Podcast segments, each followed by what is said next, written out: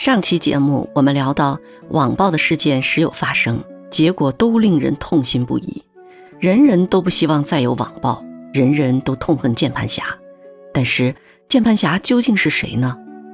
键盘侠们把自己装扮成正义的化身，打着捍卫道义的旗号，批评、指责、诋毁、谩骂、攻击他人。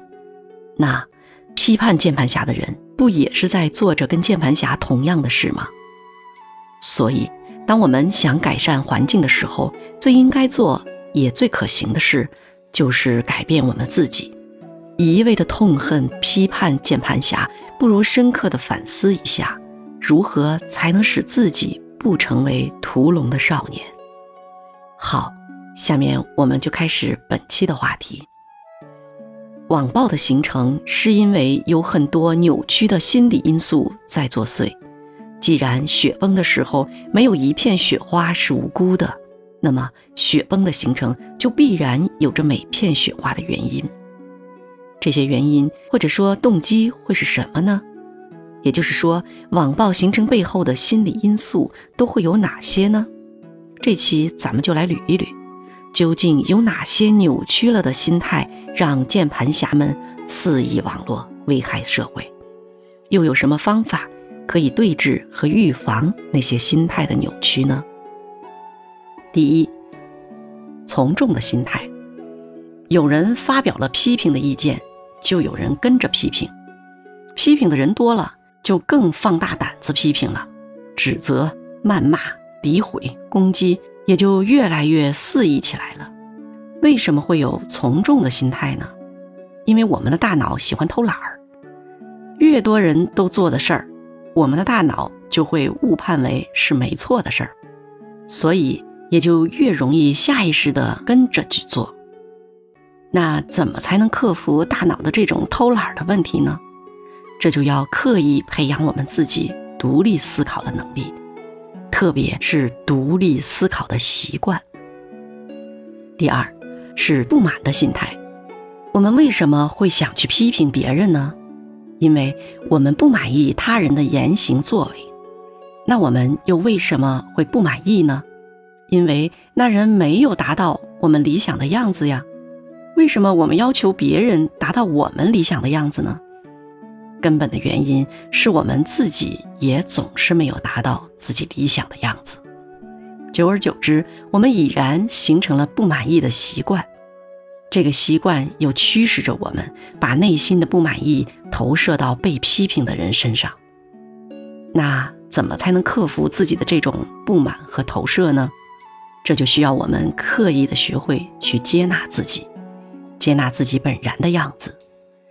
我们可以有理想的样子，但在没到达之前，我们都是在通往理想目标的路上。如果五个馒头才能吃饱。我们干嘛要嫌弃前四个馒头呢？第三个是宣泄的心态，也正是因为我们有不满意的习惯，所以长此以往，心中就积累了太多的不满意，以至于形成了戾气。加上没有正确的释放渠道，一旦遇上了自认为是愤怒、遗憾、鄙夷等事件，就特别容易点燃宣泄的情绪。那又该如何对峙这种心态呢？我们除了要刻意培养自己接纳的习惯，还要学习用正确的方式来释放积郁已久的情绪。而在没有找到正确合适的渠道之前，至少不要以伤害他人的方式来宣泄自己的情绪。第四是幸灾乐祸的心态。我们可能以为开个玩笑，搞个恶作剧。消遣一下他人挺好玩的，看上去似乎可以满足自己娱乐的需求，但是这里所体现的对他人的不尊重，实际上是对自己的不尊重。追求娱乐也没什么不妥，但以践踏他人尊严为基础的娱乐性质就不是娱乐了，而是幸灾乐祸式的侵犯了。我们为什么会这么容易混淆娱乐和幸灾乐祸呢？就是因为我们对自己的人格不够尊重，所以才会觉得消遣他人也不是什么事儿，却还能满足自己幸灾乐祸的快感，何乐而不为呢？或许我们会觉得，不是也有很多人自嘲和自黑吗？那他们尊重自己的人格吗？其实，自嘲自黑是一种谦卑、幽默和智慧的表现。没有自信的人是万万做不到自嘲和自黑的，但却最容易去嘲讽、取笑和消遣他人。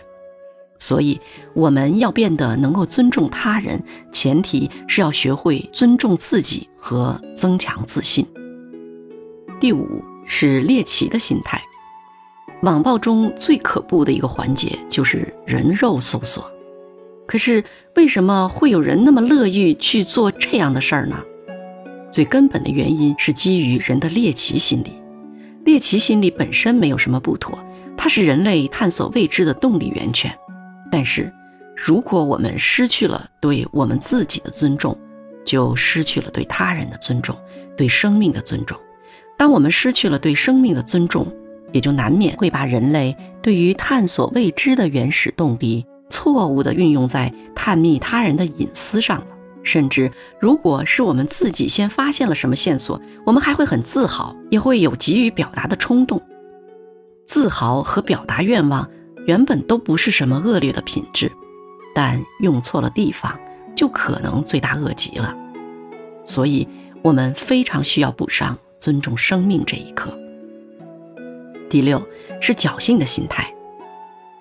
前面说过了，如果我们觉得自己只不过是批评了谁一句，怎么会置人于死地呢？即便是众口铄金，那我也未必就是压倒骆驼的那一根稻草呀。这就是典型的侥幸心态在作祟。还有一种侥幸的心态是，网络嘛是虚拟的世界，攻击就攻击了，诋毁就诋毁了，反正谁也不知道我是谁。当然，还有另一种侥幸的心态是，就算自己言语失当，即便自己被抓了现行，那那么多人都差不多一样的不当，也不会独自追究自己的法律责任呀，法不责众啊。那可不是的。网络可不是法外之地。现在的科技追踪一个网络言论的源头，一点儿也不是难事儿，而且根本没有什么法不责众、因果报应、真实不虚，不是不报，时候未到。所以，任何时候的侥幸都是没有用的。第七是恐惧的心态。网暴中有一种看似特别不容置疑的声音，就是那种满是正义感的发声。仿佛自己就是正义的化身，正在执行着审判，但这样的声音其实是恐惧乔装改扮后的攻击，其本质并不是正义，而是攻击。为什么要攻击呢？为了掩盖内心埋藏很深的恐惧。为什么要伪装成正义呢？为了更好的合理化自己的攻击。我们每个人内心都会有恐惧，但我们几乎没有正确处理恐惧的方法，这使得很多人释放恐惧的方式就是在合理化的掩护下进行攻击，攻击弱势的对象。然而，攻击之后不但不能消解自己的恐惧，反而会越加恐惧，然后又会再伺机进行更大、更多的攻击，由此陷入一个恶性的循环。那？怎么才是正确处理恐惧的方法呢？这个我以后可以专门做期节目来聊。第八是缺失的心态，为什么要站在道德的制高点上进行攻击呢？这就恰恰是因为自己在道德方面的缺失。最直接能反映出的缺失就是，攻击别人本身就是不道德的，不论自己有着多么看上去合理的理由。我们生活在社会上，必然少不了道德准则，但道德准则是自律的标准，不是用来要求和指责别人的。它跟法律的约束方式是不一样的。所以，如果我们希望人人都遵守道德准则，那首先我们自己就要遵守，而不是例外。第九是攀比的心态。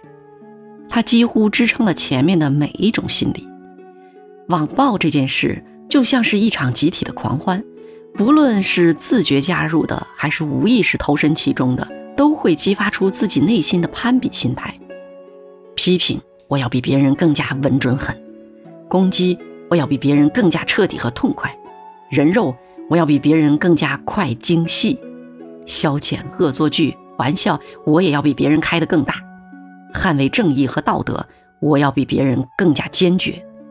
于是，网络攻击就像滚雪球一样越演越烈。那么，怎么才能消灭网暴呢？除了执法力度更加强劲之外，每一个不希望网暴出现的我们，就都要从自身做起，调整好自己的心态。每一片雪花真的都无辜了，那雪崩也就不会发生了。好了，最后我们再来小结一下，网暴的形成是因为有很多心理因素在作祟：从众、不满、宣泄、幸灾乐祸。猎奇、侥幸、恐惧、道德缺失和攀比等等，一味去批评这些扭曲的心态是没有意义的。但是，如果我们能够让自己时刻保持一份觉察，就能够及时调整和平衡自己的心态。还是那句话，只有调整好我们自己的心态，每一片雪花真的都无辜了，雪崩也就没法发生了。好了，这期话题就先聊到这里吧。如果你有其他的什么观点，也欢迎你在评论区发表你的意见，或者你听了之后觉得还有什么其他的问题，也可以评论区或私信告诉我。合适的时候，我可以做成节目来回答你。感谢你的收听，下期我们聊这个事件的另一个层面：如何面对网暴才不会受伤害。同样的，欢迎你继续收听和参与讨论。再次感谢你的收听，谢谢。